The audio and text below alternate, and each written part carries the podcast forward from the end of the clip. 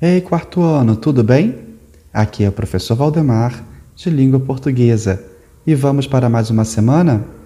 Então, depois de revisarmos os conhecimentos a partir dos textos informativos, os instrucionais, as tirinhas e fábulas, é hora de lermos um poema. Que tal? Vamos a ele então. E de irmão, Elza Beatriz.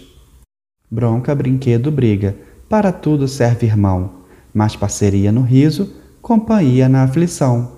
O mais velho sempre é chato e dá uma de mandão, o menor contra os maus feitos, verdadeira danação. Mas depois chora com a gente, na hora da correção. Irmão, irmão de verdade, é o humano mais amigo e o amigo mais irmão.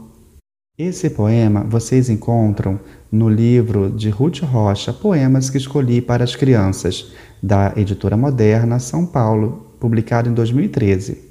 Então, amigos, vamos então ao conversando sobre esse texto de hoje? Percebam qual é o assunto do texto, do que ele trata, do que ele traz.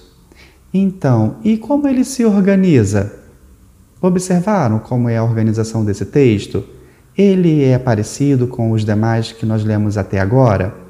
Com as fábulas, com as receitas, com o texto que ensinou a fazer o cofrinho. Então, observe a sua estrutura e anote no seu material, tudo bem? Então, de acordo com o texto, para que serve o irmão? Ah, o poema ele descreve a característica dos irmãos. Veja só nele. Qual é a característica do mais velho? Você concorda que o irmão mais novo conta todos os malfeitos e entrega os demais irmãos aos pais? Essa é muito boa, não é? Então, quem conta essa história? Quem será que escreveu esse poema? Observe e anote no seu material, tudo bem? E em qual parte do texto você observa quem conta a história em versos? E vem cá, quem é o irmão de verdade de acordo com o poema? Observe e escreva no seu material. Você tem irmão? Qual é a experiência?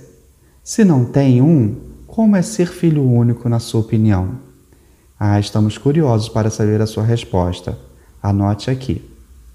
Veja, para terminar, amigos, no trecho mas depois chora com a gente. A palavra depois em destaque passa a ideia de tempo, de lugar, de modo ou de dúvida.